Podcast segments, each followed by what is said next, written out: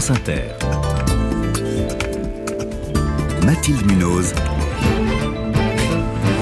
Le 5-7. Il est 6h21. Comment réduire l'empreinte carbone des vêtements que nous portons? L'industrie textile est devenue l'une des plus dévastatrices pour l'environnement.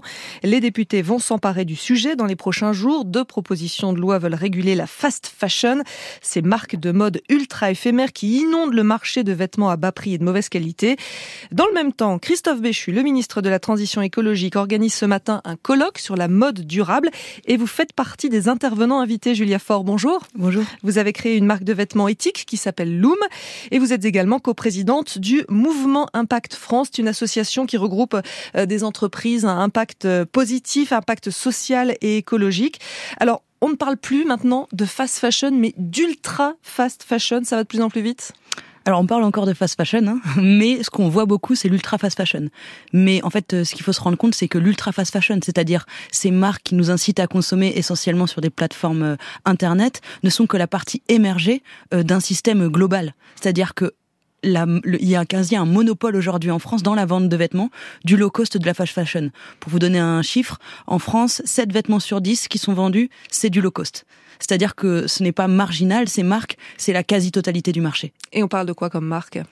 Euh, alors l'ultra fast fashion, vous connaissez, vous avez sans doute entendu parler de Chine, de Temu, mais la fast fashion, les marques chinoises donc. Les marques chinoises, Ubu, etc., Pretty Little Things, mais la fast fashion, euh, le premier vendeur de vêtements, par exemple en France, qui vend euh, des vêtements low cost euh, et euh, des, avec des incitations à consommer, c'est Kiabi. Le deuxième, c'est Leclerc. Donc qui est sur le même, euh, finalement, qui est autant une marque de qui sont autant des marques de fast fashion que les Primark, H&M, etc. Et pourquoi c'est dévastateur pour la planète? Alors pour les marques chinoises, on comprend, il y a les trajets en avion. Pour les marques qui sont françaises? Alors les marques qui sont françaises, elles produisent dans les mêmes pays que les marques chinoises. Hein. D'accord. Il y a quasiment pas de marques 100% françaises? euh, Ben si. Il y a la vôtre? Il y en a, mais même nous, on n'est pas 100% français, on est plutôt portugais. Mais si c'est pour vous donner un ordre de grandeur, les vêtements qui sont fabriqués en France, qui sont vendus en France, c'est 3% du marché. L'immense majorité de ce qu'on achète, euh, c'est ça vient ça vient d'Asie. Donc pourquoi c'est très polluant euh, la fast fashion? En fait, euh, ce qu'il faut comprendre, c'est qu'un vêtement individuellement, ce n'est pas très polluant. Vous savez, c'est léger, ça retire peu de matière, il n'y a pas de technologie dedans. ce qui rend la mode très polluante, c'est qu'on consomme énormément de vêtements. Les chiffres de 2022, c'est 3,3 milliards de vêtements, chaussures et, et, et linge de maison qui ont été consommés par les Français. C'est une, une cinquantaine de pièces neuves par an. Si on compare aux années 80, enfin moi je compare à, à quand je suis né, c'était deux fois moins, c'était 1,4 milliard. C'est-à-dire que on a fait exploser la quantité de vêtements qui sont consommés. Et comme produire c'est polluer, on a fait aussi exploser l'impact environnemental de l'industrie textile. Alors comment la réguler, hein, cette industrie textile? Euh, Vous dites qu'il ne faut pas compter sur une prise de conscience des entreprises et une autorégulation, ça, ça ne marchera pas. Euh, le fait de développer la seconde main, c'est insuffisant parce qu'on ne traite que les symptômes. Donc il faut des lois contraignantes, il n'y a pas d'autre solution? Oui, en fait, euh, pour comprendre pourquoi c'est important de réguler, il faut comprendre que les entreprises du textile sont poussées à faire à, ne sont pas poussés à améliorer leurs pratiques, au contraire. Il y a ce qu'on appelle au mouvement Impact France une primovis, c'est-à-dire un avantage compétitif à mal faire. Si vous décidez de délocaliser euh, la production de vos vêtements de la France vers le Bangladesh, par exemple, vous allez diviser par 3, 4, 5 vos coûts de production. C'est-à-dire que si vous décidez de bouger euh, votre, votre production d'un pays qui paye bien les gens, qui protège efficacement l'environnement, vers un pays où les gens gagnent des salaires de misère, c'est vraiment des salaires de misère hein, au Bangladesh, et où, par exemple, les eaux euh, issues des teintures qui sont pleines de produits chimiques ne sont pas euh, traitées et sont reversées directement dans la nature, alors vous allez être plus compétitif. Vous Donc on est gagnant à faire mal. On est gagnant à faire mal. Il y a donc, une primovis, un avantage compétitif à mal faire. Et tant qu'il n'y a pas des lois qui viennent corriger cette primovis, le comportement naturel des entreprises sera toujours de faire pire. Alors justement, parmi les propositions de loi, il y a celle qui dit qu'il faut euh, instaurer un malus sur les vêtements qui sont vendus euh, par cette fast fashion jusqu'à 10 euros. Euh, ça, c'est une bonne solution?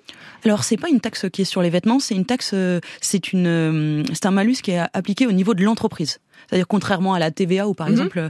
Donc c'est pas l'acheteur qui serait concerné. Enfin, c'est l'entreprise qui est pénalisée, mhm. libre elle de répercuter ça sur le prix des vêtements ou bien de changer de comportement si, vous ne voulez pas payer les 10 euros par, par vêtement, vous avez qu'à changer mais de comportement. Mais comment on fait pour taxer une entreprise dont le siège se trouve en Chine ou ailleurs? Euh, Alors on le fait à travers un mécanisme qui existe déjà, c'est-à-dire euh, la responsabilité, les éco-contributions dans le cadre de la responsabilité élargie du producteur. C'est-à-dire que chaque, euh, ça existe hein, déjà, hein, chaque entreprise qui met sur le qui met sur le marché français des vêtements doit payer une éco-contribution. C'est quelques centimes qui servent ensuite à gérer la fin de vie du produit. Ce que proposent les, les, les, les propositions de loi des députés Vermorel et Violent, c'est c'est d'augmenter cette éco-contribution de, de, et de moduler cette éco-contribution de sorte que quand les marques polluent beaucoup, eh ben elles payent beaucoup, mhm. et les marques qui polluent peu ou voire qui produisent localement, donc qui sont normalement désavantagées, ben bénéficient de ce bonus. Et ça, ça pourrait vraiment suffire pour changer, pour réguler cette industrie textile, pour inciter bah, des marques peut-être françaises à rapatrier la production en France? Alors c'est enfin c'est ce qu'on appelle de la fiscalité euh, comportementale, c'est-à-dire que ça,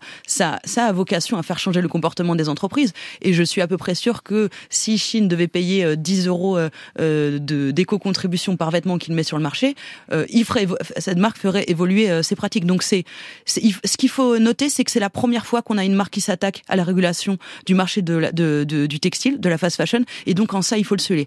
Est-ce que c'est suffisant? Non. Euh, pourquoi? Parce que euh, au niveau local, euh, la, en fait, les lois, enfin la, réglementation européenne nous empêche de pratiquer certaines lois. Par exemple, il, de, de, mettre certaines réglementations. Par exemple, il est interdit de favoriser le made in France. Mhm. Il est interdit de favoriser ce qui est produit localement. Il y a des lois au niveau européen qui pas de protectionnisme. En revanche, ah. on peut pénaliser des entreprises étrangères, c'est ça? Non, on est obligé de le faire sur des critères écologiques. C'est pour ça que c'est assez compliqué.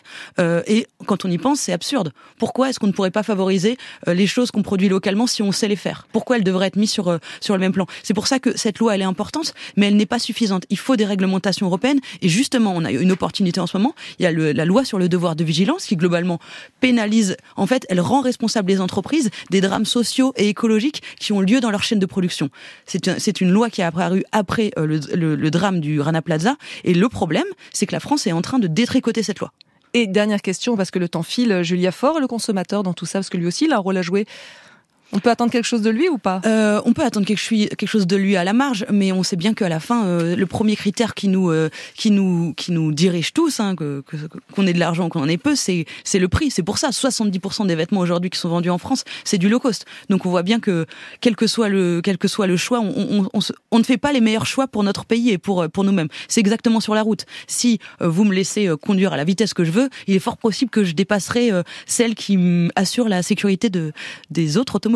Merci Julia Fort pour vos explications. Votre marque de vêtements euh, durable et éthique s'appelle Loom et vous êtes coprésidente du mouvement Impact France.